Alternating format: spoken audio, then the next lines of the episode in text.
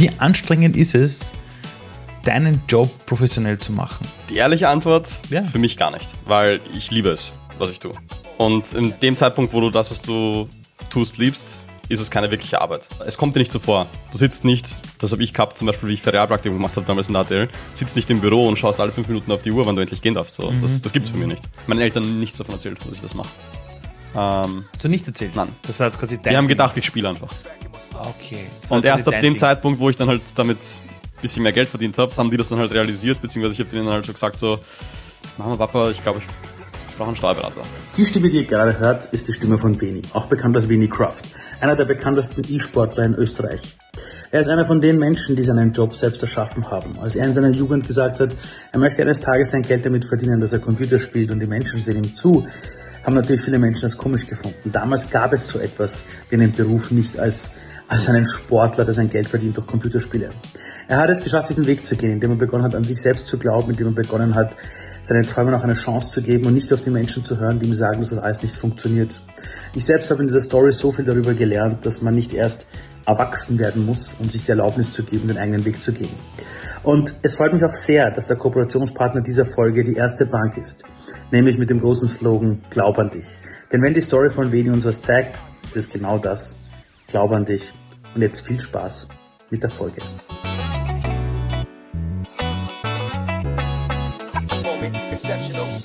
Was ist das für ein Gefühl, wenn du dir irgendwie denkst, also irgendwie, wenn ich alles zusammenzähle, habe ich eine Million Follower oder so.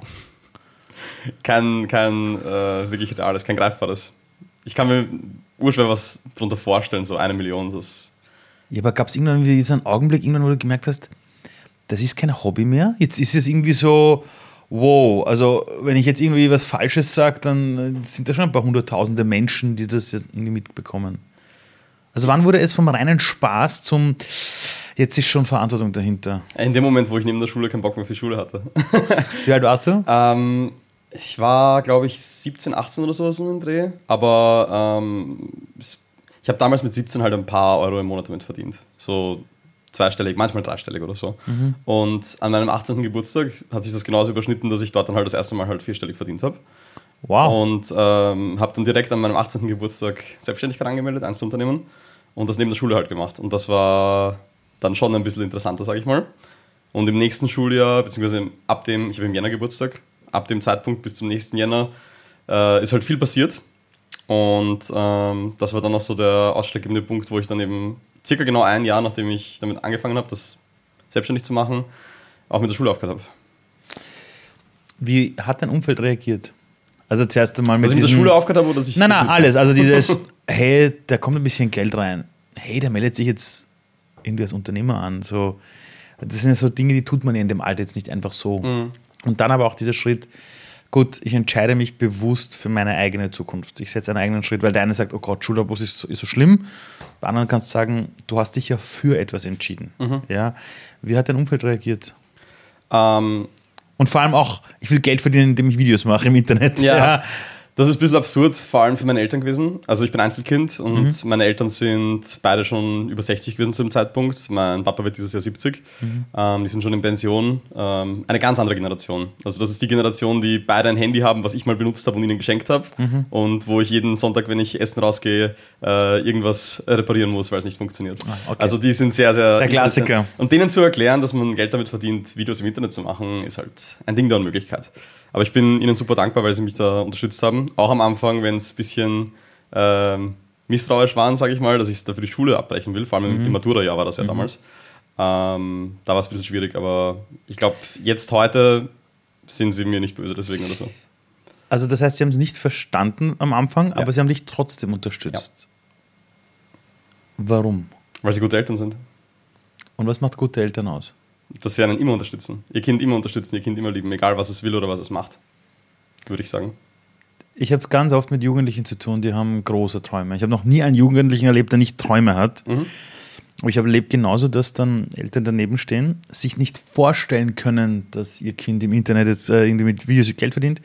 Und weil sie sich nicht vorstellen können, dem Kind sagen, vergiss es, ist ein Blödsinn, mach was Sicheres. Obwohl wir wissen, dass es keinen sicheren Job gibt in der Welt.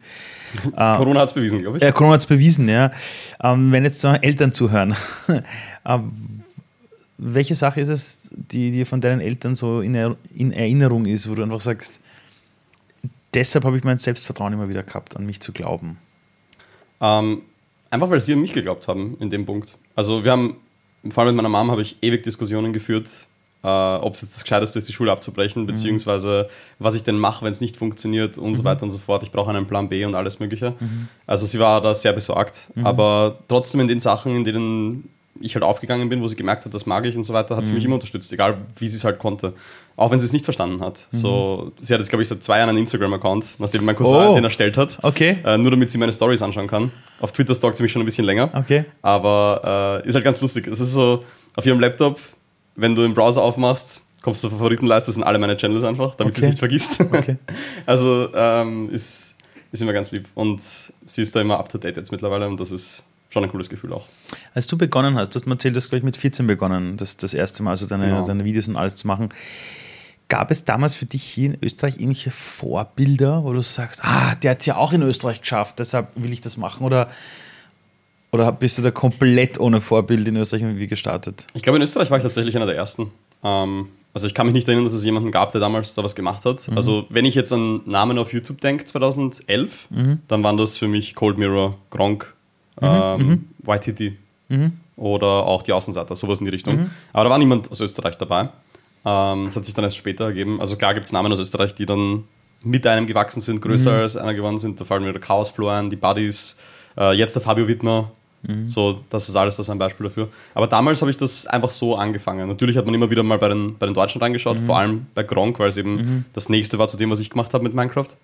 Ähm, aber jetzt so wirklich ein, ein Vorbild gab es nicht so wirklich. Als ich im Vorfeld einigen Leuten erzählt habe, ich, ich interview dich, äh, wurscht, ob es Jugendliche waren oder ein bisschen älter, da waren viele, die gesagt haben, boah, den finde ich cool, den finde ich cool. Und du hast bei einigen Jugendlichen irgendwie so checkt, so, boah, so quasi, der macht ja den Beruf, den ich am liebsten machen würde.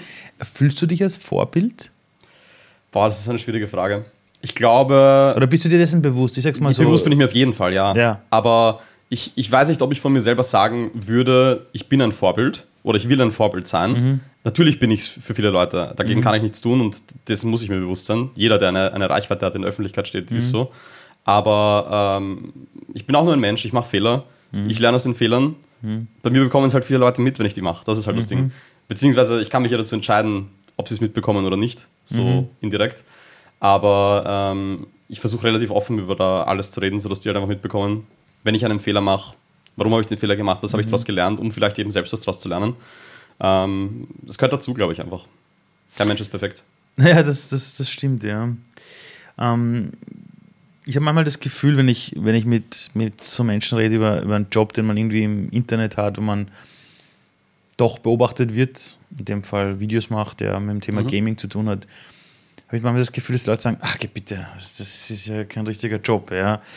Ähm, wie viel, wie anstrengend ist es, deinen Job professionell zu machen? Also die ehrliche Antwort, Ja. für mich gar nicht, weil ich liebe es, was ich tue. Und in dem Zeitpunkt, wo du das, was du tust, liebst, ist es keine wirkliche Arbeit. Natürlich ist es Arbeit, wo du deine Stunden reinsteckst, wo du deine Gedanken reinsteckst und alles, aber es kommt dir nicht so vor. Du sitzt nicht, das habe ich gehabt, zum Beispiel, wie ich Ferialpraktikum gemacht habe damals in der ATL, sitzt nicht im Büro und schaust alle fünf Minuten auf die Uhr, wann du endlich gehen darfst. So, Das, das gibt es bei mir nicht. Bei mir gibt es, ich habe Lust, ich mache das gerne und dann schaue ich auf die Uhr und auf einmal ist es zwei in der Früh. Passiert. Aber wie viele Stunden fließt da rein? In der Woche? Am Tag, in der Woche, wie viele Tage die Woche nimmst du frei Ähm, 60 bis 80 Stunden in der Woche. an, an Arbeit, Ja. die sich nicht so anfühlt? Ja. Wow. Und Wahrscheinlich- jeden Tag. Wahrscheinlich sogar mehr. Ich kann es gar nicht einschätzen. Vor allem jetzt während Corona ist es halt, weil es gibt nicht alles zu tun. Mhm. Ähm, deswegen, ja, für mich gibt es auch basically keinen freien Tag. Also ich will mir jetzt wieder angewöhnen, dass ich einen Tag die Woche nicht stream auf Twitch. Okay. Äh, das ist für mich der Montag, Okay. ähm, wo wir auch gerade aufnehmen. Ah ja. Ähm, okay. Das schaue ich halt, dass ich dann andere Termine wahrnehmen kann, die ich halt, während ich Livestream natürlich nicht Mhm. machen kann, zum Beispiel. Ähm, und dass ich dann, wenn sich alles langsam wieder normalisiert, Mhm. auch einfach einen Tag habe, wo ich mich um Sachen kümmern kann, die ich außerhalb von meiner Bubble erledigen muss. Wenn man sich diese, diese Welt der Influencer jetzt mal im Internet ansieht, ähm, ab und zu, wenn ich so mit Erwachsenen rede, dann haben die das Gefühl, ja, alle Jugendlichen wollen jetzt Influencer werden. Mhm. Ist das so der einzige Beruf, der irgendwie der, der große Traumberuf ist? Ich finde es so lustig. Leute? Ich finde das so lustig, weil ich habe das so selten gehört eigentlich. Aber, Ich schaue das an jeder Ecke ständig. Ich, ich aber es sind großteils junge Leute, schätze ich, ne? Nein, ich habe ich hab viel zu tun mit, mit Leuten im Bildungswesen, also Lehrer, Lehrerinnen, Pädagogen und und und. Ja, und, genau, die, und, und die erzählen mir dann oft aus ihren Klassen, wenn sie so Berufsorientierung machen und fragen, was wollt ihr denn so tun? Das ist irgendwie so die halbe Klasse, irgendwas mit Internet, Influence, äh, das Thema YouTube, Twitch Mhm. und so, so ein Zeug. Ist das etwas, wo du sagst, ja, das ist die Zukunft oder das ist eigentlich ein ganz normaler Job wie jeder andere auch? Mich würde es rückwirkend interessieren, wie die Leute vor 20 Jahren, vor 40 Jahren, vor 60 Jahren auf, diese, auf dieses Bildungsorientierte geantwortet haben. Ob es da auch ein Muster gibt, was damals alle machen wollten. Sicher zur Mondlandung oder sowas haben sicher viele Astronaut gesagt oder so, denke ich mir. Ähm, Wäre sicher spannend, das zu sehen. Aber ja, natürlich, es ist mittlerweile ein Beruf, wie jede andere Selbstständigkeit im Prinzip. Birgt halt seine Risiken, braucht viel Arbeit. Du musst es wirklich wollen. Und ich glaube auch nicht jeder ist dafür gemacht. Ähm, aber es ist jetzt einfacher denn je, damit zu starten, denke ich. Weil jeder Teenager, also ich glaube, jeder, der 10 ist, hat mittlerweile ein Smartphone. Ähm, Kommt hin, ja. jeder kann sich einen TikTok-Account erstellen und kann Videos posten. So. Das ist das Einfachste der Welt gerade. Ähm, wie viel von dieser Welt ist, ist, ist echt? Also, also ich, da gibt es immer diese, diese Dinge, wo du dann irgendwelche Fotos siehst und denkst, hey, also damit das eine Foto von dieser Influencerin oder von diesem Influencer hochgeladen worden ist, da siehst du doch, dass der komplettes Produktionsteam wahrscheinlich dahinter 40 Fotos gemacht hat, damit das eine sitzt. Ja. Mhm. Ähm, wenn man so heranwächst wie du in dieser Welt, weiß man sowas vorher, dass vieles, was man vielleicht oft sieht, nach weniger Arbeit ausschaut, als es wirklich ist?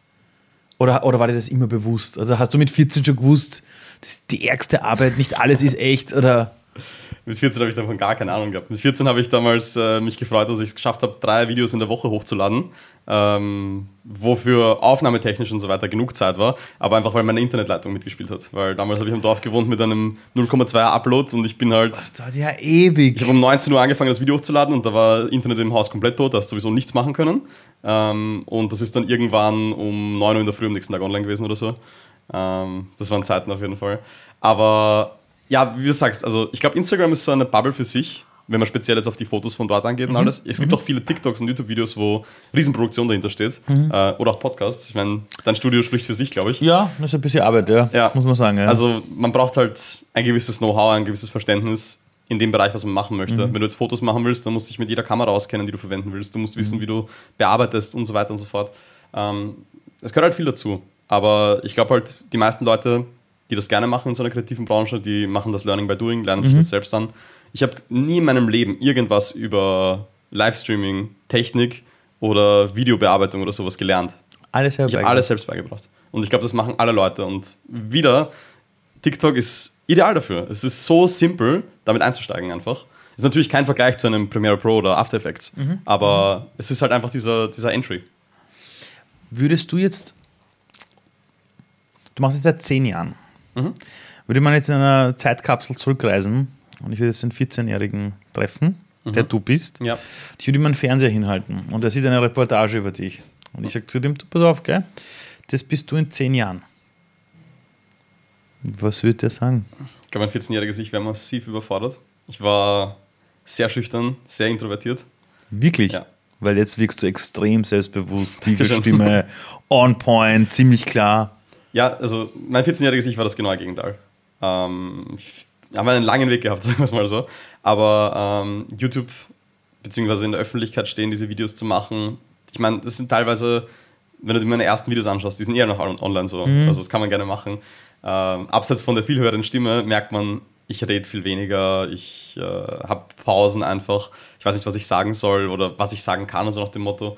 Ich war einfach mit der Situation damals überfordert und äh, ich glaube einfach immer wieder Videos hochzuladen, die eine Handvoll Leute, hunderte Leute, tausende Leute und später halt zehn bis hunderttausende Leute sehen.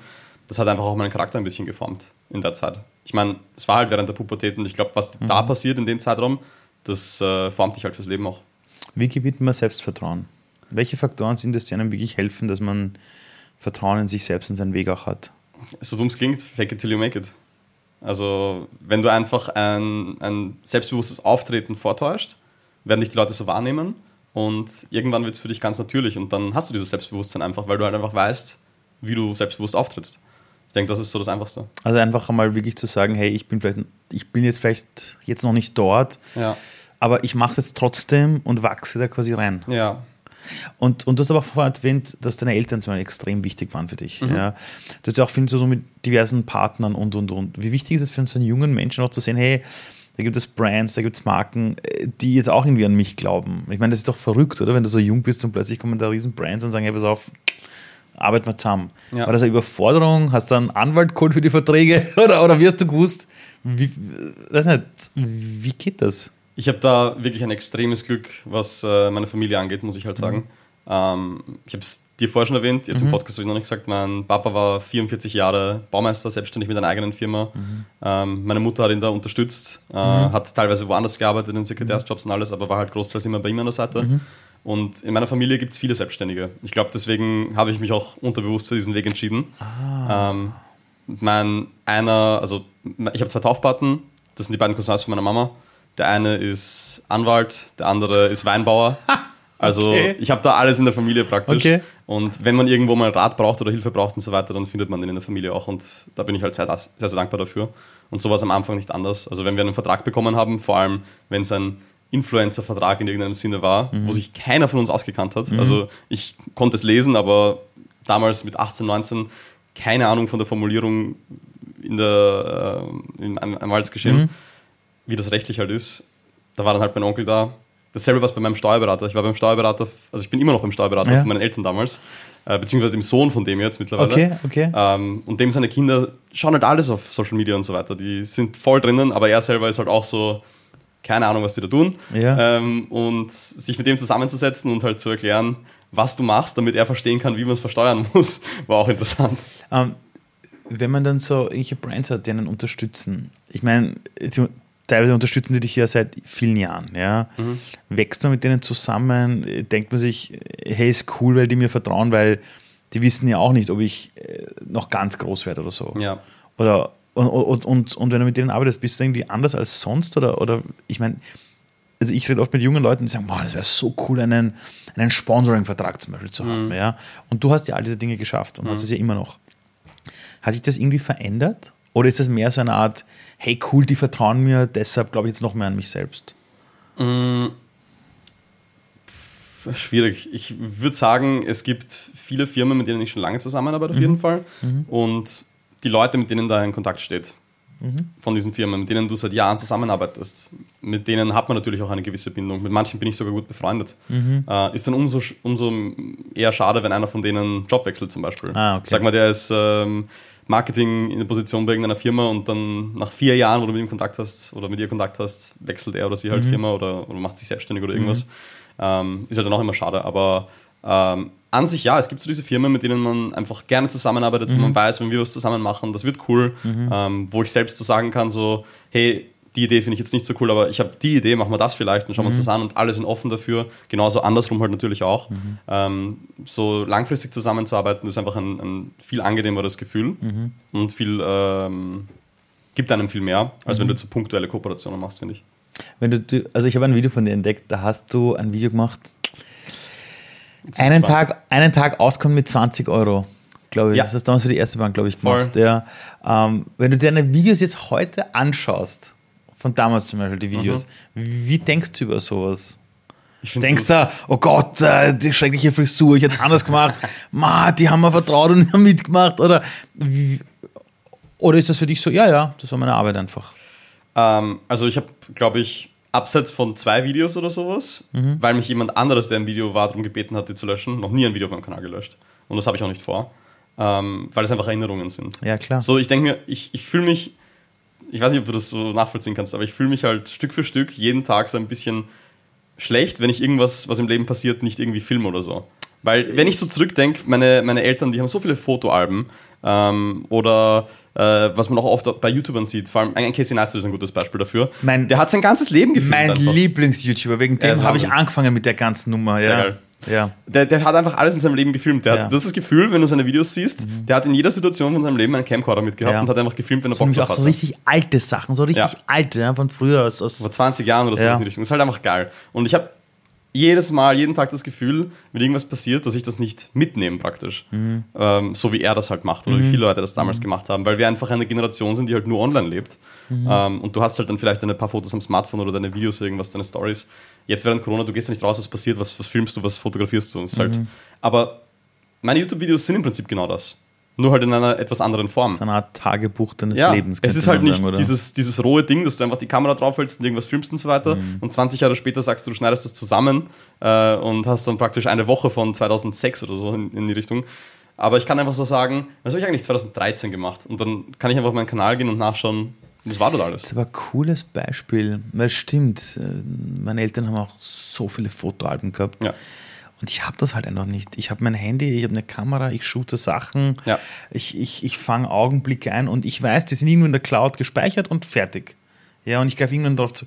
Das ist echt lustig, weil ich lege jetzt auch keine Fotoalben, ehrlich gesagt, an. Ja, Ja, ich glaub, meine, niemand- das Also speziell die Generation und uns, also die jetzigen Zehnjährigen, ich, ich, ich frage mache mich, das, wie viele Leute überhaupt wissen, was ein Fotoalbum ist. ich mach das für die Großeltern meiner Tochter. Für die mache ich das, ja. Aber selber äh, Ja. überhaupt kein.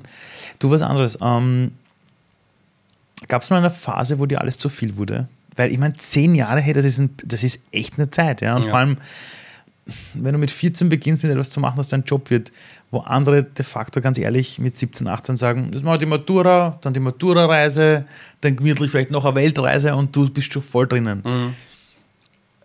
Zwei Fragen. Hast du das Gefühl, dass ein Teil deiner Jugend dir gefehlt hat? Und das zweite, gab es irgendwann mal eine Überforderung, wo du einfach gesagt hast, wow, pff, jetzt brauche ich Abstand oder so. Ähm, also zur ersten Frage, nein, ich glaube nicht, dass mir ein Teil meiner Jugend gefehlt hat. Ich ähm, hatte das Glück, während andere Leute halt in Wien vielleicht fortgegangen sind, dass ich irgendwo in Berlin oder sowas war, bei irgendeinem Launch-Event irgendeiner Firma und dann bei einer Afterparty, wo die einen DJ aus Kanada eingeflogen haben, was Geil. komplett absurd ist. Ich war, bevor ich 21 war, dreimal in Amerika ähm, auf irgendwelchen Conventions oder irgendwelchen Events und habe dort Sachen erlebt. Ich war in, in China, Ja. als ich 19 war. Ja. Ähm, das sind halt so, da denke ich mir, Matura-Reise schön und gut, aber das habe ich mir sparen können. so, ich habe hab viel geilere Sachen gesehen einfach und da bin ich super dankbar dafür. Ähm, also ich habe überhaupt nicht das Gefühl, dass mir irgendwas gefehlt Mhm. hat. Vor allem eben, weil ich nicht durch irgendwas limitiert war. Ich war nicht so, okay, ich habe jetzt die Matura oder ich muss jetzt die Matura machen und danach muss ich Zivildienst oder Bundesheer machen und dann muss ich schauen, will ich studieren anfangen oder suche ich mir einen Job und so. Für mich war von Anfang an klar, was ich mache. Ähm, ab dem Zeitpunkt, wo ich mich damit selbstständig gemacht habe, beziehungsweise ab dem Zeitpunkt, wo ich die Schule dann abgebrochen habe. Und ich konnte alles selbst in die Hand nehmen. Wenn ich sagen will, ich will mehr reisen, dann reise ich mehr. Wenn ich sagen will, ich will das machen, dann mache ich das. Ähm, und das, das ist, glaube ich, eher gut, als dass mir da irgendwas äh, gefehlt hat in meiner Jugend.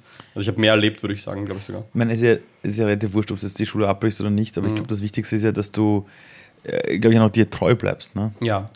Ähm, jetzt aber folgendes. Wie hast du das Ganze überhaupt entdeckt? Ich meine, ich weiß schon, du hast einen Internetanschluss gehabt, der Ja. urlangsam war ja, Ja. für Uploads, aber dieses überhaupt, ähm, ich beginne jetzt auch meinen eigenen Content zu machen und nicht nur zu konsumieren. Ja. Äh, gab's, bist du zu Hause gesessen auf deinem Bett und gesagt, so, ich mache das jetzt oder, oder hast du Begleitung gehabt oder Um, ich hole mal ganz weit aus dafür. ja, wir haben Ähm, Zeit. Mein Papa, wie gesagt, war selbstständig, Ja. ist früh aufgestanden, weil er zu irgendeiner Baustelle fahren musste. Und ich habe dann äh, entweder an den, an den Wochenenden oder wenn halt mal schulfrei war oder auch unter der Schule, wenn es halt mal unter der Schule, wenn es halt mal ging, äh, mich an seinen PC gesetzt in der Früh und habe irgendwie Anno oder ähm, Age of Empires gespielt. Anno 1492 damals? War es 1492? Ich glaube schon, ja. Ja, ja, das habe ich auch gespielt, Age of Empires. Das ist Ja, ich war so fünf oder sechs Ja, ja, Jahre ja. alt, maximal. Ich war ein bisschen älter, aber ich habe es auch gezockt, ja. Und ähm, dann in der Volksschule durch einen Freund, der einen älteren Bruder hatte, relativ schnell zu Warcraft 3 und Counter-Strike Source gekommen. Ah. Aber da durften wir nicht selber spielen, wir sind hinter gesessen und haben zugeschaut. Aber wenn er dann weg war und die Mama weg war, dann haben wir immer gespielt. Mhm. Ähm, und so bin ich einfach in das ganze Gaming-Ding halt äh, schon sehr, sehr früh reingerutscht. Abseits von Pokémon oder irgendwelchen Mario-Spielen oder so, sondern wirklich halt am Computer. Und ähm, habe dann, boah, ich weiß gar nicht, ich habe einen Laptop bekommen, damals für die Schule eigentlich war der auch gedacht zum Teil. Das war noch im Gymnasium damals, aber auch für mich privat halt. Und auf dem habe ich halt angefangen, dann auch selbst zu zocken halt. Und irgendwann dann habe ich angefangen, halt so mein, mein Taschengeld zu sparen und alles, damit ich mir irgendwann einen PC kaufen kann. Und ähm, das war dann im Prinzip der erste Computer. Und mit dem konnte ich dann halt wirklich alles so spielen. Ähm, und zu dem Zeitpunkt, lustig, dass ich sage, ich kann alles damit spielen, und dann habe ich Minecraft gespielt. Ähm, ich habe dann auf einem Server gespielt. das ist lustig, ein deutscher Server. Ich war 14 damals. Und damit du dort, das war so ein Building-Server, du hast einfach dein Grundstück bekommen, hast ein Haus bauen können, andere Leute waren halt da, ähm, musstest du 16 sein. Also ich durfte auf dem Server nicht bauen. Wirklich? Ja. Okay, okay. Damals hatten die so Altersbeschränkungen, damit es halt nicht so eine kindische Community wird, sondern damit halt einfach nur reife Leute dazu. Nein, so mit 16 bist du jetzt auch nicht wirklich. Ja. Also, aber ja, ja, ja. Äh, verstehe ich, ja, verstehe ich. Und ich bin halt wie ein Idiot eine Woche auf diesem Server rumgelaufen, ohne dass ich irgendwas machen konnte. Ich bin halt einfach nur rumgelaufen und habe mir alles angeschaut. Und irgendwann bin ich halt mit den Leuten dort ins Gespräch gekommen. Und einer von denen war der, der Basti, Sebastian, ist ein Deutscher auch gewesen. Und mit dem habe ich mich super verstanden. Ein zweiter war der Tobi. Und irgendwann, nach ein paar Wochen, wo wir uns halt gekannt haben, haben wir entschieden, dass wir einen, einen eigenen Minecraft-Server einfach machen, wo ich halt auch mitspielen kann. Und dann haben wir den halt aufgesetzt. Tobi hat sich da ein bisschen drum gekümmert. Ich habe so ein bisschen das Administrative gemacht.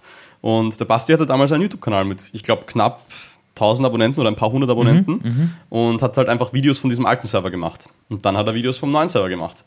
Und ähm, wir hatten dann so, keine Ahnung, 20 Spieler oder sowas auf dem Server, die halt da gebaut haben. Jeder hatte Spaß. Äh, und dann haben wir halt versucht, dort irgendwie so eine Community draus zu machen. Und der Basti hat halt seine Videos vom Server gemacht, hat mich dann irgendwann überredet, hey, äh, wäre cool, wenn wir irgendwie die Leute dazu kriegen, dass sie auf unseren Teamspeak joinen und wir mit ihnen reden können, dass wir die auch kennenlernen und alles. Äh, für die Leute, die es nicht kennen, Teamspeak ist so Voice Chat. Ein- Genau. Also Chat, wo aber alle halt gemeinsam quatschen. Genau, ja. also du kannst Audio. dann auf einem Server mehrere Channels erstellen, jeder kann mit jedem Person in irgendeinem Channel sein und einfach reden. Mhm. Und ich habe dann damals halt, das war glaube ich mein erstes Video auf meinem alten Kanal, ein Teamspeak 3 Tutorial hochgeladen, wie man auf unseren Teamspeak-Server draufkommt. Also wie man Teamspeak installiert. Das war dein erstes. Video, das du hochgeladen hast. Ja, beziehungsweise ich habe ich hab ein League of Legends Video hochgeladen in 140p gefühlt, weil ich damals mit meiner Bambusleitung versucht habe zu streamen und dann das VOD davon auf YouTube hochgeladen habe. Aber das war irgendwas. Und das war das erste Video, was ich halt aufgenommen habe. Und ähm, dann haben wir halt so gesagt, hat er so gemeint, ja, mach halt, also ich war beim Basti immer schon in Videos dabei und er hat halt gemeint, ob ich nicht einfach ein paar mehr administrative Videos machen will. Dass wenn die Leute auf den Server kommen und jetzt auf den Teamspeak auch kommen, was müssen sie noch machen? Wie können sie sich verifizieren, damit Das heißt, sie ein du machst diese Erklärungsvideos Genau. quasi. Ah. Und das waren so die ersten Videos. Ich habe erklärt, wenn du auf den Server drauf joinst und dann im Teamspeak bist und so weiter, wie kannst du dich verifizieren, dass du ein Grundstück von uns bekommst und dann bauen kannst. Und wenn du das hast, wo kannst du deine Blöcke abbauen gehen, damit du ein Haus bauen kannst. Sowas in die Richtung. Solche Videos habe ich gemacht. Basti hat mich einfach Stück für Stück dazu überredet, dass ich das halt mache. Und äh, ehe ich mich versehen habe, haben wir dann angefangen, einfach ein klassisches Minecraft-Let's Play zu zweit zu machen. Und dann hat er mich überredet, dass ich auch eins alleine mache. Und in dem war ich dann komplett verloren, teilweise auch. Für die Leute, die das nicht kennen, um was genau war das? Du machst ein Video, wie du gerade Minecraft spielst. Genau, also damals war es so das ganz typische, du hast eine Minecraft-Welt erstellt für Singleplayer-Let's Play jetzt, bist da rein und hast dann einfach 10 bis 15 Minuten aufgenommen, wie du durch diese Welt läufst und sie erkundest und alles und nach 15 Minuten sagst du so, und das war's mit der Folge, danke fürs Zuschauen und tschüss. Und dann aus, das einfach praktisch uncut, beziehungsweise damals im Windows Movie Maker den Anfang und Ende Ja, ja, genau. hochgeladen, fertig aus Ende. Und mit meiner damaligen Internetleitung und PC-Leistung ist in vier Tagen das nächste Video äh, fertig geworden. Und so Okay. ist es halt weitergegangen. Äh, Sag mal, warum schaut man sich sowas an? Warum geht man nicht selber auf Minecraft? Meine, gut, das ist dann so wie bei Fußball. Ich sage auch immer den Leuten, warum schaust du Fußballmatch an, nimm dir selber einen Ball und geh spielen. Ja. Das ist gerade erklärt, genau das ist es. Ist es das? Ja, weil, also es gibt halt mehrere Punkte. Ähm, auf der einen Seite der Sportaspekt. Warum schaust du Skifahren, Tennis, Fußball? Mhm. Weil du entweder Fan einer Mannschaft bist oder weil irgendwer gut spielt und du dir denkst, boah, das, der macht das so gut und vielleicht kann ich davon was lernen oder ich schaue es mir einfach an, wie gut der ist und alles. Beispiel Ronaldo oder ob man ihn Mhm. Ja. mag oder nicht oder so. Das ist der eine Aspekt und das ist direkt gleichgestellt mit Leuten, die gut in Spielen sind Mhm. oder Spiele erklären. Wenn ich jetzt zum Beispiel sage, ich spiele urgerne League of Legends Ja. und es gibt diesen einen Pro-Player, der ist so gut, das ist einer der besten in Europa und der streamt, dann schaue ich bei dem zu, damit ich lernen kann, was er macht, warum macht er das, wie kann ich das selber übernehmen, was kann ich daraus lernen so. Ähm, und das gibt es für jedes Spiel in jeder Form, in jeder Art und Weise. Eine Person mindestens. Warum glaubst du, folgen die Leute dir? Zweiter Punkt, warum schaust du sowas wie Willkommen in Österreich oder Weil es lustig ist. ja, Entertainment einfach. Ein, ein äh, Gegenstück zu deinem Alltag. Wenn du dann einen harten Arbeitstag gehabt hast oder in der Schule gerade alles Arsch ist oder irgendwas, dann denkst du einfach nur abschalten, ich will irgendwas Lustiges schauen, irgendwas, wo ich entertained bin, wo ich relaxen kann. Das ist das Zweite. Und diese Mischung aus Educational und Entertainment, das ist basically die ganze Social Media Welt, in der wir leben. Das heißt, siehst du deine Arbeit als Educator oder als Entertainer? Ich würde beides sagen. Weil ich versuche halt, wie wir bei dem Vorbildthema schon vorher waren, Ja. immer irgendwie einen Mehrwert mitzugeben. Ja. Mal gelingt es mir mal nicht. Ähm, aber ähm, natürlich, es geht darum, Spaß zu haben. So, ich würde ja nicht immer noch zocken oder irgendwie sowas in die Richtung machen, wenn ich nicht Spaß haben wollen würde. So, wenn ich halt auf Full Serious Educational gehen würde oder so, dann würde ich wahrscheinlich auch nur Podcasts machen oder so, Ja. wo man halt wirklich so drüber reden kann. Da gibt es natürlich dann auch den einen oder anderen Lacher, aber ich versuche halt einfach eine Mischung, eine, eine Balance aus den beiden Sachen zu finden auch. Was mich interessiert ist, wie hätte die Schule damals sein müssen, damit du einfach weitergemacht hättest? Oh Gott. Oder, oder hätte sie nicht so sein können, weil du deine Leidenschaft sowieso dort als Schulfach nicht gehabt hättest? Ich glaube, unser Bildungssystem wird gerade in den letzten fünf bis zehn Jahren so exponentiell schnell überholt. So, als ich in der Schule war, habe ich schon gesagt, okay, das ist ein bisschen veraltet, was wir hier machen. Aber ich kann mir nicht vorstellen, wie es den Leuten geht, die jetzt in die Schule kommen, wo die Lehrer überfordert sind, teilweise Internet Explorer zu verwenden, beziehungsweise halt Microsoft Edge, wie es mittlerweile heißt. Und die schneiden Videos auf ihrem Handy und laden sie ins Netz, wo Tausende, Zehntausende Leute zuschauen. So, ich kann mir nicht vorstellen, wie sich das als Schüler anfühlen muss, in, diesem, in dieser Bubble zu sein, wenn niemand versteht, was gerade in der Welt passiert, so wirklich. Ähm, und ich glaube, dass das sehr, sehr interessant wird, wie sich das Ganze entwickelt in den nächsten Jahren. Ich sage jetzt bewusst nicht Jahrzehnten, weil ich glaube, es wird sehr, sehr viel schneller Es als jetzt das. schneller gehen, ja, Ja. glaube ich auch. Also ich glaube, aktuell, wie sich die Technologie und Social Media und alles entwickelt auf der Welt, Mhm. werden wir mit diesen alten Konstrukten sehr bald ein Problem haben. Mhm. Ähm, ich glaube, dieses Jahr, also 2020, 2020 hat das schon sehr gut gezeigt mit dem E-Learning, wenn der Lehrer nicht weiß, wie man seine Kamera beim Zoom einstellt, aber jeder von den Schülern kann ohne Probleme streamen. Mhm. Ja. Oder wenn der ähm, Rudi seine Grafiken hinter der Plexiglasscheibe äh, im Fernsehen hinhält, aber Ja. jeder Twitch-Streamer mit einem Zuschauer kann besser Sachen in Stream einblenden. Da fragst du dich halt dann schon auch, was da schief läuft.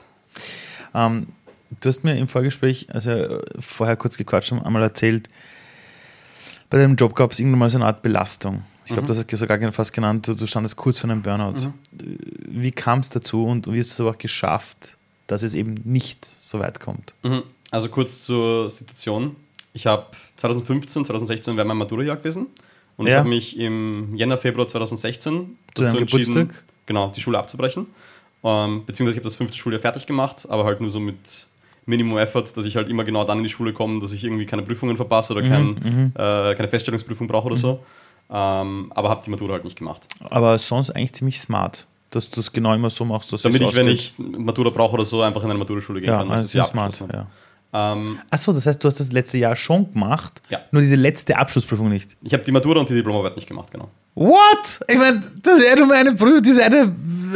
Im, Im Nachhinein denke ich mir eh, vor allem wir waren das erste Zentralmatura-Jahr, das heißt, wir es haben eh alle geschenkt bekommen, im Endeffekt. Aber Ah, okay. so, ich bereue es trotzdem nicht. Weil ich brauche es bis heute. ich habe auch nicht das Gefühl, dass du es bereust, weil irgendwie habe ich das Gefühl, dass du so sehr an das glaubst, was du machst, dass du dir einfach denkst, it's my way. Ja. Oh, gut, aber in dem Jahr ist dann was passiert. Also, Genau, ich habe dann ähm, schon davor, weil ich halt in dem Jahr davor, Mhm. wo ich noch in der Schule war, schon irgendwie das Gefühl gehabt habe, vor allem weil ich halt mein eigenes Geld verdient habe. Und das war zu dem Zeitpunkt auch schon nicht wenig. Ich habe Monate gehabt, in denen ich schon gute vierstellige Summen verdient habe. Ähm, und da hast du halt irgendwann das Gefühl, du lebst irgendwie dein eigenes Leben. Ich hatte damals eine Freundin, ich äh, habe mein eigenes Geld verdient, hatte meinen eigenen Job praktisch, habe ähm, den du selber erschaffen hast. hab, den ich selber erschaffen habe. Es hat sich nicht mehr so angefühlt, als ob ich nach Hause gehen sollte und meine Füße unter den Tisch von meinen Eltern stellen sollte, sondern als ob ich mein eigenes Leben leben sollte praktisch. Und ich habe damals schon nach einer Wohnung geschaut, während ich noch in der Schule war in Wien, habe aber ewig hat nichts gefunden, was mir meinen Vorstellungen entsprochen hat. Dann aber ähm, im April 2016 habe ich eine Wohnung gefunden. Das ist auch eine komplett andere Story ähm, mit meinem jetzigen Mitbewohner. Können, wir- können wir gleich, gleich vielleicht noch drauf zu kommen, wenn wir Zeit haben. Und ähm, dann bin ich ausgezogen.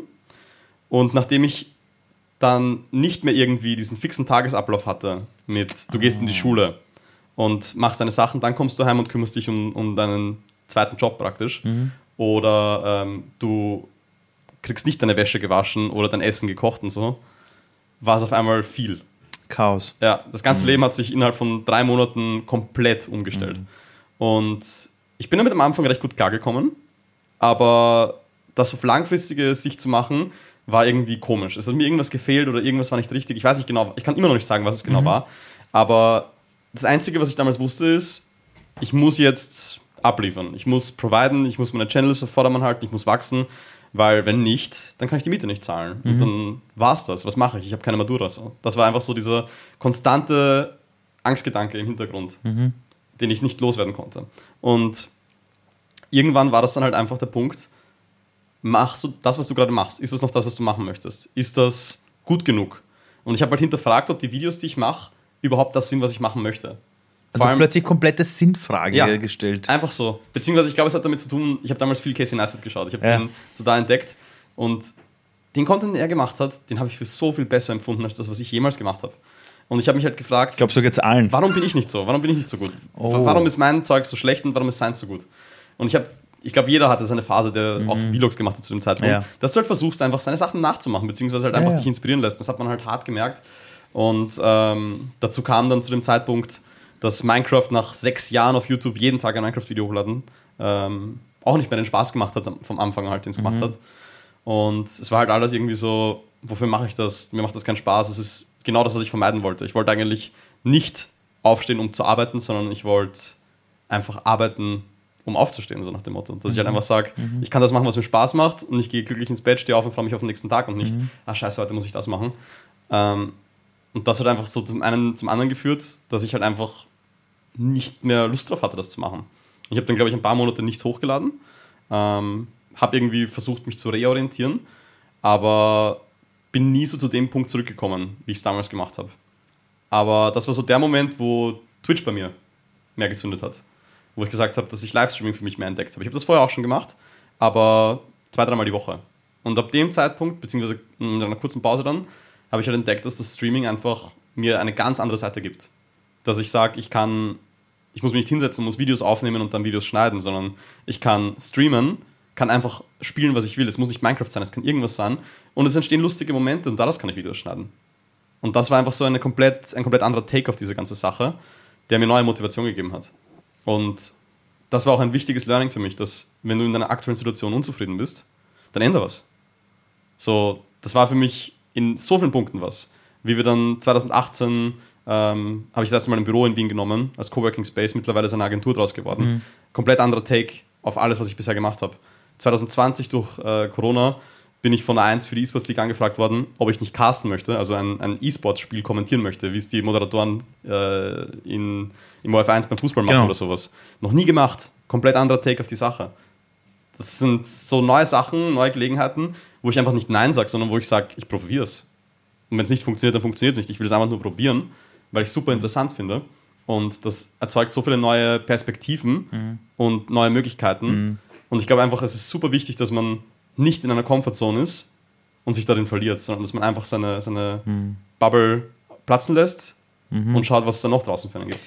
Einer deiner Partner ist ja auch die erste Bank, die den Slogan haben, Glaub an dich. Ja. Wenn du aber jetzt das gerade erzählst, was du damals durchgemacht hast, wo du diese Sinnfrage stellst, wo du dir Videos anschaust und sagst, hey, dem seine Videos sind besser als meine, was hat dich dazu gebracht, dass du trotzdem an dich glaubst? Also ganz ernst, weil ich kenne ganz viele, die gesagt hätten, hey, ich schaffe das nicht, ich, ich, ich höre einfach auf. Was hat dich trotzdem dazu gebracht zu sagen, ich mach's? Oder ich bleib dran, auch wenn dann später was anderes dann daraus geworden ist, ja. Ähm, aber also wirst du es geschafft, dass du nicht komplett aufgibst und dich nicht komplett in Frage stellst für den Rest deines Lebens in dem Bereich? Ich glaube, ich habe einfach ähm, mehr oder weniger das hinterfragt, was ich zu dem Zeitpunkt gemacht habe. Und ähm, irgendwann dann erkannt, dass meine Selbstständigkeit eigentlich das ist, was ich machen will. Dass ich nicht unbedingt bis ans Ende meiner Tage YouTuber sein möchte, sondern ich will einfach selbstständig sein. Ah, du wirst für dich selber quasi Verantwortung tragen. Genau. Und Wow. egal in welchem Bereich, egal wo ich mich dahin entwickle. Und dafür probiere ich alles aus, was mir Spaß macht und ich schaue, wie ich aus den Sachen, die mich interessieren und die mir Spaß machen, äh, Einnahmen erzielen kann, sodass ich davon leben kann. Ob das jetzt Twitch ist, ob das Merchandise ist, ob das äh, irgendwelche Apps sind, ob das äh, Kryptos ist, ob das, Dass deine ist, eigene whatever. Agentur ist, die du gerade machst. Genau. Weil du hast mir vorhin erzählt, dass du jetzt gerade eine Social Media Agentur hast, wo du Unternehmen zeigst, wie sie quasi oder hilfst, dass sie auf Social Media gut performen. Das heißt, diese Sinnkrise hat dich dazu gezwungen, mal alles zu hinterfragen. Ja. Hat dich dazu gezwungen, für dich herauszufinden, was du wirklich, also der eine würde sagen, was du wirklich liebst oder was du wirklich willst. Und du hast eigentlich gemerkt, es ist eher dieses Selbstständigsein. Wir leben in einer Welt, in der, also zumindest erlebe ich in Österreich immer wieder, wenn du sagst, ich mache mich jetzt selbstständig, ich mache mein eigenes Ding, dass immer noch viele Ja. sagen so, come on, also du hast kein Weihnachtsgeld, kein Urlaubsgeld. Ich kenn was das los nicht. mit dir? Das ist total lustig, ja, weil ich, ich bin auch selbstständig jetzt seit zwölf Jahren, glaube ich. Mhm. Aber davor war ich in der Konzernwelt. Ich habe bei großen Konzernen gearbeitet. Ich, danach habe ich eine Depression gehabt und einen Burnout gehabt und hab, wollte dann was Sinnvolles machen und bin dann Lehrer geworden. Und dann war ich in der Schule und habe gemerkt, dass die Jugendlichen keinen Plan von der Zukunft haben und sie auch niemand unterstützt darin und habe dann eine, eine Digitalplattform gegründet namens Watcher2, so eine Berufsorientierungsplattform für Mhm. Jugendliche. Und bei mir war es immer so, wenn ich Sinnkrisen gehabt habe, war ich auch gezwungen, mir immer die Frage zu stellen, so was willst du wirklich vom Leben? Wenn jetzt Jugendliche zu dir kommen, 17-Jährige, 16-Jährige und sagen, du, ich finde das cool, was du machst, aber ich weiß nicht, was ich tun soll. Ja. Ich weiß es nicht. Welchen Ratschlag würdest du einem 17-Jährigen geben, wie der seinen Weg findet? Lustigerweise, wie ich erkannt habe, dass ich selbstständig sein will, beziehungsweise damals zu dem Zeitpunkt, dass ich einfach das, was ich gerade mache, also während der Schule halt, YouTube, dass ich das machen will und nicht in einem Büro sitzen will und arbeiten will, habe ich durch ein Ferialpraktikum erkannt. Ähm, ich habe damals Aha, Ähm, also ich habe kurz, damit ich da ein bisschen aushole, ich habe ähm, als Kind schon oft gearbeitet. Meine Eltern haben mich so erzogen, dass wenn ich was will, dann muss ich dafür arbeiten. wow, also Äh, diese, diese Arbeitsethik ist, ist, wenn, ist drin. Wenn das Ding ist so, hey Mama, ich brauche 20 Euro, weil ich will mir da irgendwie, keine Ahnung, äh, die, das Panini-Sticker-Album von, äh, von der Fußball-WM kaufen Ja. oder sowas, dann war das so, passt, ja, dann räum ein Zimmer auf, dann gebe ich dir 20 Euro. Das war so der Kompromiss. wow, Oder sau wichtig. hilf im Garten und dann gebe ich dir 10 Euro. Und so Sau wichtig, okay. Ich habe ähm, mit acht Jahren bin ich schon bei meinem äh, Cousin damals im, im Heurigen rumgerannt und habe halt beim Kellnern geholfen, so teilweise, weil es mir Spaß gemacht hat. Ähm, das war einfach ein Familienbusiness. Meine Oma ist da in der Küche gestanden, die Fleischarbeit rausbacken. Meine Eltern haben geholfen, wo es gegangen ist. Ähm, und ich habe dann auch später in den Sommerferien oder wenn halt Zeit war, auch gern dort gekellnert und ausgeholfen einfach. Ähm, meine Mom hat ähm, am Land bei uns in der Fossilienwelt in Städten, weiß nicht, ob du das kennst. Na, leider nicht. Das ist so wie die Amethystenwelt oder irgendwie sowas, so einfach so ein, ein Tourismus-Hotspot, sag ich mal. Okay. Hat sie dort als Touristenführerin gearbeitet, nachdem sie halt ähm, äh, im Sekretariat aufgehört hat, Okay. wo mein Papa dann die Firma zugemacht hat, um die letzten Jahre zur Pension zu überbrücken. Und dort habe ich dann beim Schürfeld, was so eine Sandgrube ist, wo wir Perlen reinhauen und so Fossile, damit die Kinder dann danach graben können und sich freuen, bin ich dort im, im Hüttal gesessen und habe denen dabei zugeschaut und habe dann denen die, die Perlen in den Sackerl gefüllt, wenn sie es gefunden haben. Das war so mein Job, wie ich 14 war, ähm, neben der Schule. Das heißt, du warst so. es immer gewohnt zu arbeiten. Ja, beziehungsweise es war halt immer so punktuell. Ich habe halt immer so Kleinigkeiten gehabt einfach. Ich würde Ja. nicht sagen, dass es wirklich ein Arbeiten war. Das wirkliche Arbeiten ist dann kommen mit dem Ferialpraktikum. Für die HTL musst du ja, damit du es abschließen kannst, Ja, genau. zwei Monate Ferialpraktikum machen. Das erste davon habe ich gemacht bei ähm, einer Bank im IT-Bereich, Mhm. was mir okay getaugt hat, aber das war in den Sommerferien von der zweiten auf der dritten HTL. Ich habe nicht wirklich einen Plan gehabt von den Sachen, die dort passieren. Und Mhm. Ja, das gut, andere, in, in dem Alter hast du auch keinen Plan. Ja. Genau, und das Also, andere war dann eben von der vierten auf der fünften ATL Mhm. ähm, bei einem Telekommunikationsunternehmen. Und ähm, dort habe ich dann im Backend für die Netzwerktechnik Sachen konfiguriert. Und ich bin dort halt reinkommen und ich habe mich gut ausgekannt, würde ich sagen. Und die haben aber bisher nur Praktikanten aus dem Gym gehabt und haben denen praktisch eine Excel-Liste gegeben, wo sie Daten einfüllen und damit waren die drei Wochen beschäftigt. Und ich habe das am ersten Tag fertig gehabt und habe mir dann so gedacht, okay, Was mache ich jetzt? ja, was mache ich jetzt? Und es hat halt wirklich dann Tage gegeben, wo ich halt einfach wirklich da gesessen bin, mit den Kollegen dann beim Mittagessen geredet habe und einfach gemerkt haben, wie, wie deren Vorstellung vom Leben und meine Vorstellung vom Leben oder von dem, was mich erfüllt, komplett auseinanderdriften. Die sind happy damit, dass sie da im Büro sitzen und diese Sachen machen. Und ich habe mir gedacht, wann ist endlich aus, wann kann ich gehen? Ich sitze da und denke mir, das ist halt sauzach. Ähm, dann, oder auch zum Beispiel, wenn mir der Chef dort diese Excel-Liste gegeben hat und ich habe das ausgefüllt und ich war dann halt fertig und der hat dann so gemeint, jetzt müssen wir schauen, was wir dir geben können. Und dann sitze ich halt drei Stunden da und mache gar nichts, weil er keinen Auftrag für mich hat. So. Dann denke ich mir, what the fuck, was mache ich hier? Ich verschwende komplett meine Lebenszeit. Ähm, und das war so der Moment, wo ich halt gemerkt habe, dass ich halt nicht in einem Bürojob sitzen will oder generell irgendjemanden haben will, der dafür zuständig ist, mir zu sagen, wann ich arbeite und wann nicht. Sondern dass ich einfach selbst entscheiden will, wann ich was erledige und wann nicht, wann ich produktiv bin und wann nicht. Aber warum gibt es ganz viele Jugendliche, die das vielleicht auch halt genauso erleben, aber die das einfach akzeptieren? Die einfach sagen, du, pff, dann ist das Leben halt so. Ich glaube, für mich war es damals so, dass ich die Perspektive eben hatte. Nicht jeder hat in dem Alter die Möglichkeit, dass er irgendwie anders Geld verdient, ähm, beziehungsweise einen anderen Weg der Arbeit kennt. Ähm, aber um zu der Grundfrage zurückzukommen, was ich den Jugendlichen sagen würde, mach einfach mal verschiedene Sachen. Probier es aus, schau, was dir gefällt, schau, was dir nicht gefällt und dann überleg, warum dir das gefällt oder warum es dir nicht gefällt. Wenn es dir ähnlich geht wie mir, du sitzt in einem Büro und denkst dir, ich will nicht, dass irgendwer mir anschaut, was ich zu tun habe oder ich will nicht zu fixen Zeiten da sitzen, dann weißt du schon, wo das Problem liegt und was du nicht möchtest. Dann kannst du schon eine Menge Sachen ausschließen und dann ist die Frage, was bleibt über? Dann probier irgendwas von den Sachen aus. Und wenn dir das auch nicht taugt, dann überleg, warum. Und diese Auswahl von dem, was dir nicht taugt, wird immer größer und das von dem, was dir taugen könnte, immer kleiner. Und irgendwann wirst du was finden, was dir gefällt, worin du richtig aufgehst. Du hast erzählt, dass deine Eltern äh, zu dir gestanden sind, die das zwar nicht verstanden haben, aber gesagt haben, hey, okay. Aber was soll ein Jugendlicher machen, wo das ganze Umfeld vielleicht sagt, hey, come on, jetzt Finger weg von dem, verstehst du nicht? Und der Jugendliche will vielleicht Dinge probieren, aber hat vielleicht ein Umfeld mit 16, 17, das ihm das immer schlecht redet. Und wie hättest du damals reagiert? Oder, oder jetzt mit deinem ganzen Wissen? Was würdest du einem Jugendlichen mitgeben? Ich habe die ersten drei Jahre, wo ich das gemacht habe, wo ich damit noch kein Geld, beziehungsweise dann vielleicht 8 Euro im Monat verdient habe, ähm, meinen Eltern nichts davon erzählt, dass ich das mache. Ähm, Hast du nicht erzählt? Nein. Das war quasi dein Die haben Ding. gedacht, ich spiele einfach. Okay. Das und erst ab dem Ding. Zeitpunkt, wo ich dann halt damit ein bisschen mehr Geld verdient habe und dann irgendwann so der Tag gekommen ist, äh, wo ich, ich glaube, in einer Werbung oder sowas mal war, oder okay. wo ich in, in, einer Zeitung war oder sowas, haben die das dann halt realisiert, beziehungsweise ich habe denen halt so gesagt, so, Mama, Papa, ich glaube, ich brauche einen Steuerberater. So, das war so dann dieser auslösende Ding, wo sie gemerkt haben, okay, der, der spielt da nicht nur, sondern der macht halt wirklich irgendwas. Ähm, was das dann im Endeffekt war, was ich mache, haben sie nicht verstanden, aber das ist ja auch unwichtig. Sie haben einfach nur gemerkt, er macht irgendwas. Ähm, und ich glaube, zurückwirkend, oder beziehungsweise ich glaube auch, was viele Leute machen, die zählen das auch nicht. Also ich glaube, jeder Jugendliche im Alter von 10 bis 16 hat seine Social-Media-Kanäle, die er schaut oder die er selbst betreibt, wovon er niemandem was erzählt. Speziell auf TikTok, so die Leute oder auf Instagram, die Leute posten, was sie wollen, vielleicht auch privat sind. So kriegt eh niemand mit, weißt du? Und man lebt einfach seine Kreativität aus und schaut, wo es dahin geht. Und das ist way to go, würde ich sagen. Ich sage auch den Jugendlichen immer, wenn du ein Umfeld hast, das dich vielleicht sogar auslacht, mach's mal für dich. Wissen. Ja, genau, aber mach's mal für dich selbst, ja. Genau. Tu's für dich, ja. Weil ich glaube, dass wir in der Welt sowieso viel zu viel oft machen mit diesem Glauben oder Denken, wie denken die anderen vielleicht drüber. Ja, das, das ist bei dir wahrscheinlich weniger, aber das, ist, das, sind so Sachen, die ich in Schulen uroft einfach mitkriege, ja. weil die oft sagen, ich würde Es gibt eine generelle Meinung ja, genau. und wenn deine davon abdriftet, dann bist du komisch. Genau so ist es, ja.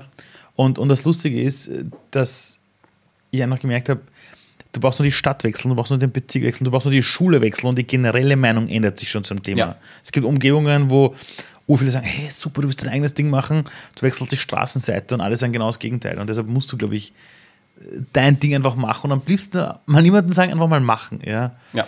Ähm, wie gehst denn du mit Rückschlägen um? Ich meine, ganz ehrlich, ich kann mir nicht vorstellen, dass du, also für mich ist E-Gaming eine Art Spitzensport. Ja. Du musst voll da sein, du musst voll sharp sein, du musst jeden Tag da sein, du musst, also ich sag mal so, du kannst nicht sagen, ja, ja, machen wir so nebenbei. Ich habe eh Talent. Das ist harte Arbeit, ja. ja. Und immer, also ich, ich kenne super Profisportler, die sagen, du, ich gehöre wahrscheinlich offiziell zu einem der besten weltweit, aber Rückschläge ist so Klassik, es ist normal. Ja. Wie gehst du mit Rückschlägen um und wie hast du es gelernt, damit umzugehen? Kurz zwei Sachen dazu. Go for it. Sag immer E-Sports und nicht E-Gaming. E-Gaming ist so dieser Begriff. oh mein Gott, Entschuldigung, also bin ich gerade komplett E-Sports, Entschuldigung. Ja, E-Gaming ist so dieser Begriff, den irgendjemand erfunden hat. Sorry. Und den niemand verwendet, eigentlich. Okay, dann habe ich ihn gerade verwendet. Ja. Äh, ich ich, ich gebe es gerade offiziell zu, dass, dass ich keine Ahnung habe von irgendwas. Ja. All good, all good. E-Sports. Ähm, und das Zweite, es ist, glaube ich, ein Riesenunterschied, ob du ein Content Creator bist oder ob du halt wirklich ein Athlet bist. Mhm. Ähm, das ist so, wenn du in einem professionellen Team irgendein Spiel spielst, dann lebst du wahrscheinlich sogar in einem Gaming-Haus mit denen zusammen. Du stehst auf, hast dein Training, dein Warm-up, whatever, ähm, spielst ein bisschen selbst für dich und dann hast du Scrims, also praktisch äh, Trainingsspiele. Okay. Du spielst gegen andere Teams, die auf einem ähnlichen Niveau sind, mhm. wo sich dein Management von deinem Team oder die Teammanager, die Coaches halt einen Team Termin ausgemacht haben, dass man gegen die spielt, damit man einfach trainiert. Und ähm, da hast du ein komplettes Umfeld dafür. Das okay. ist bei Streamern, speziell bei mir jetzt nicht der Fall so. Ich stehe auf, ähm, erledige mein Zeug außerhalb vom Stream und dann, wenn es an der Zeit ist, dann schmeiße ich den Stream an und äh, zock halt das, worauf ich gerade Bock habe mhm. oder was halt gerade ähm, neu im Hype ist, worauf ich Bock habe, so nach dem mhm. Motto. Ähm, und das ändert sich halt wöchentlich, monatlich und so weiter. Ich werde nicht in ein Spiel meine komplette Zeit rein investieren, um dort gut drin zu werden. Ähm, ich habe zum Glück eine sehr schnelle Lernkurve. Also sprich, wenn ein neues Spiel rauskommt, dann tue ich mir nicht schwer, in wenigen Wochen oder Monaten zu den Top 1 bis 5 Prozent in dem Spiel zu gehören. Aber das ist halt nichts Schweres, würde ich jetzt behaupten. Es gibt viele Leute, also zu mir kommt das so natürlich. Okay, das ist so, als würdest, du, als würdest, du, sagen, ich habe ich hab einen Freund zum Beispiel, der macht keinen Sport. Und wenn ich mich mit dem zum, zum Laufen verabreden würde, dann rennt er doppelt so schnell wie ich und doppelt so weit. Ohne irgendeinen Grund. Einfach so. Und genauso geht es mir mit, mit, dem Spielen teilweise. Ich tue mir nicht schwer, okay. schnell in Spielen zu lernen. Ausnahme ist FIFA, ich bin furchtbar in FIFA. In FIFA bin ich richtig gut, aber okay. ähm, aber diese 1 bis 5 Prozent ist in Wirklichkeit auch nur casual. So diese 0,1%, das sind die wirklich guten Spieler. Und dorthin zu kommen ist fast unmöglich, außer du dedicatest fast dein ganzes Leben und deine ganze Zeit in dieses Spiel. Aber das möchte ich nicht, weil ich möchte alles spielen, worauf ich Lust habe. Ich möchte das machen, was mir Spaß macht, das machen, ähm, was meine Zuschauer auch lustig finden. Eines- Einfach so eine Mischung daraus. Ja, schon, aber es wird trotzdem Dinge geben, wo du an, an einen schlechten Tag hast, Ja. wo irgendwas passiert, wo du, ich weiß es nicht, ob es bei euch auch sowas gibt, wie dieses Night-Ding, hey, der andere Streamer hat mehr Leute, die, eben. Wie geht man mit solchen Dingen um? Also ich sag mal, nochmal zur Schule zurück vielleicht, wegen dem Mhm, nicht allen Leuten sagen, was du machst. Ich habe da das, den, den Punkt gehabt, in meiner Schule haben es die Leute natürlich mitbekommen, was ich mache. Und ab dem Zeitpunkt, wo es dann zum Beispiel diesen Werbespot von mir gegeben hat, keine schöne Zeit. Warum? Stell dir vor, du kommst in die Klasse rein und irgendjemand spielt am äh, Beamer einfach deinen Werbespot ab, wo du drinnen bist. Ist das nicht cool? Und wenn alle darüber lachen, nicht. Warum glaubst du, haben sie drüber gelacht? Ich Im Endeffekt ist es mir jetzt egal. Ich glaube, stehe dass sie extrem neidisch waren. Ja, bestimmt. Aber damals, wenn du halt jünger bist und da nicht so viele Gedanken reinsteckst, ist es, glaube ich, viel, viel schwieriger zu verarbeiten. Wie geht man damit um? Also wie schafft man es, dass man dann nicht äh, komplett daran zerbricht und sagt aus? Ich muss ganz ehrlich sagen, ja. heute stehe ich drüber und ich sehe das Ja. wie du, dass das wahrscheinlich Neid war und alles. Ja. Und ich bin in der glücklichen Situation, ich kann das machen, was ich liebe und mir geht es wahrscheinlich besser als, als den meisten von denen heutzutage. Mhm. Ähm, aber wie ich damals drüber gedacht habe, war, dann lacht's halt. Ich habe dafür 1000 Euro bekommen. was macht's ihr? So, ja, eh super Einstellung. das war halt so das, das Ding damals. Jetzt so nur an das Geld zu denken, ist halt schwachsinnig. Aber damals Das war. Mhm. war das das, was mir die Befriedigung gegeben hat, sag ich mal. Ähm, so, sorry, wo waren wir gerade bei deiner Frage? Nein, es, es war einfach, Wegen Rückschlägen. Also, Oder einfach auch diese schlechten Tage. Ja. Weil es wird auch Tage einfach geben, wo du, wo es dir nicht gut geht, wo Dinge Ja. passieren, die schief gehen, wo du einfach denkst, boah, am liebsten will ich jetzt nur heulen, in der Ecke sitzen und mir denken, pff, lasst mich alle in Ruhe. Ja. Wie gehst du mit sowas um? Ich muss ehrlich sagen, sowas habe ich tatsächlich nicht. Also, Wow. Okay. ich, ich glaube, das kam aber auch eben Step by Step durch die damalige Phase, wo ich eben kurz vor einem Burnout war, dass ich dann halt wirklich angefangen habe, Sachen mehr zu hinterfragen und für Sachen dankbar zu sein. Ähm, ich habe meine generelle Lebenseinstellung, das ist, das ist absurd eigentlich, aber Sag. ähm, wenn man sich jetzt Videos von mir anschaut, von vor zwei Jahren, vor vier Jahren und vor sechs Jahren, Ja. kommt es einem so vor, als ob ich jedes Mal ein komplett anderer Mensch bin. Also, falls irgendwer draußen Lust hat oder so, schaut einfach mal in irgendein Video rein. Ich habe mir so. deine Videos angeschaut, wo du auch noch quasi mehr Haare hattest am Kopf und so. Das ändert sich monatlich bei mir. ja, ja, und dass ich trotzdem heute gesehen habe, was du für mich heute schon eine andere Person als die Person, die ich in den Videos gesehen habe. Ja, und ich glaube, halt, das wandelt sich halt extrem schnell, weil ich einfach versuche halt offen für alles zu sein und offen zu denken und ähm, für Sachen auch dankbar zu sein. Ich habe wirklich damals, als ich ausgezogen bin und dann das Ganze selbstständig gemacht habe und so weiter, mir gedacht, okay, ich will das und das erreichen, ich will dort und dorthin kommen und das ist scheiße und bla bla bla. Und heutzutage denke ich mir, wie fucking dankbar ich dafür bin, speziell jetzt während, während äh, Corona, dass wir in Österreich leben können. Dass wir den Luxus haben, dass wir zum Supermarkt gehen können, dass wir den Luxus haben, dass bei uns kein Krieg ist, ähm, dass wir einfach Trinkwasser haben. So, das sind die Unfassbar, absurdesten? Sachen. Das, was, was, ich war äh, kurz vor Corona, im Dezember 2019, in, Straßburg im Europaparlament. Bin dort eingeladen gewesen, konnte mit ein paar Politikern sprechen. Und das war auch super äh, coole Erfahrung. Und dort habe ich das Uiguren-Thema mitbekommen. Ja. Es ist jetzt viel zu lang drüber zu reden, aber informiert euch auf jeden Fall drüber. Ähm, weil dort eben der ähm, Sakharov Award, glaube ich, ist es. Sicher. Das weiß ich nicht, ja. Ähm, so eine, das ist so ähnlich wie der Friedensnobelpreis an, an den äh, einen von den Uiguren ah, das Spokesman- meinst du. Ja, ja, ja. genau, Mhm, mhm. gegeben wurde und ähm, wo die Tochter praktisch eine, eine Rede dann gehalten hat, weil er nicht da sein konnte, weil keiner weiß, wo er ist. Er ist seit Ja. Jahren verschwunden, niemand weiß, ob er überhaupt noch lebt. Und das sind halt so Dinge, wo ich mir denke, fuck, wie gut geht es uns eigentlich, dass wir nicht in, in dieser Situation stecken. So. Mhm. Ähm, oder es gibt so viele Beispiele dafür, wie gut es uns eigentlich geht. Und trotzdem tun wir nichts weiter als über alles raunzen. Und ich habe einfach versucht, das abzustellen. Ich versuche mich nicht über, über so Kleinigkeiten aufzuregen, über irgendwas, dass ich beim Magistrat sechsmal rumtelefonieren muss, wenn ich irgendwas wissen will. So. Wen interessiert's? So, sind wir froh, dass wir einen Magistrat haben. Auch wenn es nicht funktioniert, wie es sollte. Ähm, aber es sind einfach solche Sachen, die wir für komplett selbstverständlich nehmen. Bei dem EU-Thema auch noch. Es ist für uns komplett normal, dass wir über jede Grenze drüber gehen können. Es ist für uns komplett normal, dass wir irgendwo ein Erasmus-Semester machen können, wenn wir studieren. So, die Generation von meinen Eltern kennt das nicht. Für die war das nicht möglich. Du kannst nicht im Ausland studieren, du kannst nicht im Ausland telefonieren. Kannst, das ist halt, Kannst wir nehmen das für komplett selbstverständlich, was damals einfach nicht möglich war. Und mit damals meine ich nicht vor hunderten Jahren, mit damals meine ich vor 50 Jahren. Und das ist irre, finde ich. Und ich glaube, mit der Einstellung ist man viel dankbarer für jede Kleinigkeit und muss sich nicht über alles aufregen oder wegen allem gleich beleidigt oder traurig sein oder so. Weil so vielen anderen Leuten, und ja, das ist auch nicht die beste Einstellung, immer zu sagen, anderen Leuten geht es schlechter, aber halt wirklich mal sich vor Augen zu führen, warum es denen schlechter geht. Vielen Dank. Danke dir. So, die Story, die ihr gerade gesehen habt oder gehört habt mit Veni, hat mich selbst sehr inspiriert und ich sitze gerade hier mit meiner kleinen Tochter. Wir spielen gerade und das Einzige, was ich ihr wünsche, ist genauso eine, eine Lebensgeschichte zu haben, voller Inspiration, wo sie gleich den eigenen Job erschafft. Und ich muss eh schon drüber, weil die Kleine will nur mehr spielen. Aber was ich noch, noch loswerden wollte, ist, wir leben in der besten aller Welten mit den besten Möglichkeiten. Es gibt keinen Grund, warum ihr nicht an euch glauben solltet. Und im Zuge von dem auch einen großen Dank an die Erste Bank nochmals. Ich glaube an dich.